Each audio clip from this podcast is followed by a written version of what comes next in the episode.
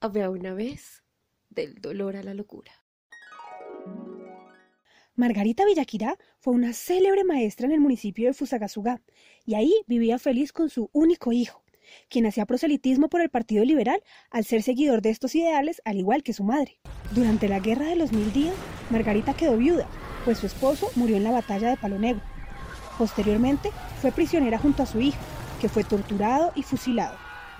Los ideales y el dolor por su pérdida llevaron a Margarita a Bogotá, pues deseaba sepultar a su hijo en el cementerio central junto a los que consideraba héroes insignia de la patria.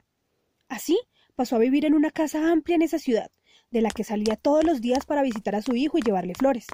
Luego, a rezar por diferentes iglesias insignia de la capital, como la iglesia Nuestra Señora de Chiquinquirá o la iglesia de Lourdes, y volvía a su nuevo hogar con prostitutas, indigentes o drogadictos, a quienes daba de comer, los hacía duchar y les enseñaba la urbanidad de Carreño y el catecismo del padre Astete. Y así, con el tiempo, Margarita perdió la razón.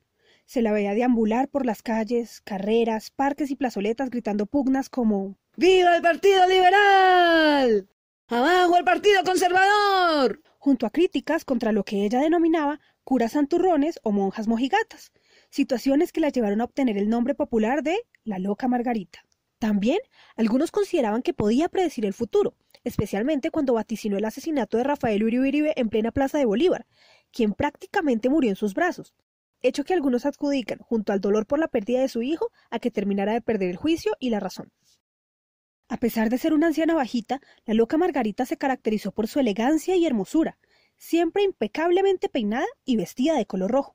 Acostumbraba a leer El Tiempo y El Espectador, por considerar los periódicos de liberales, y enseñaba a leer y a escribir a los niños de la calle con la cartilla Alegría de leer.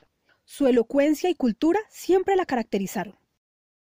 Murió a los 82 años a causa de una neumonía, pero fue un personaje tan característico de la cultura bogotana que el Partido Liberal pagó su sepelio y sepultura en el cementerio central, junto a su hijo.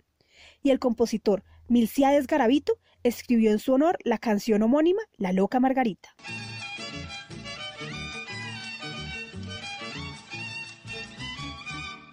Esta fue una producción de Laura Tenjo para Uniminuto Radio.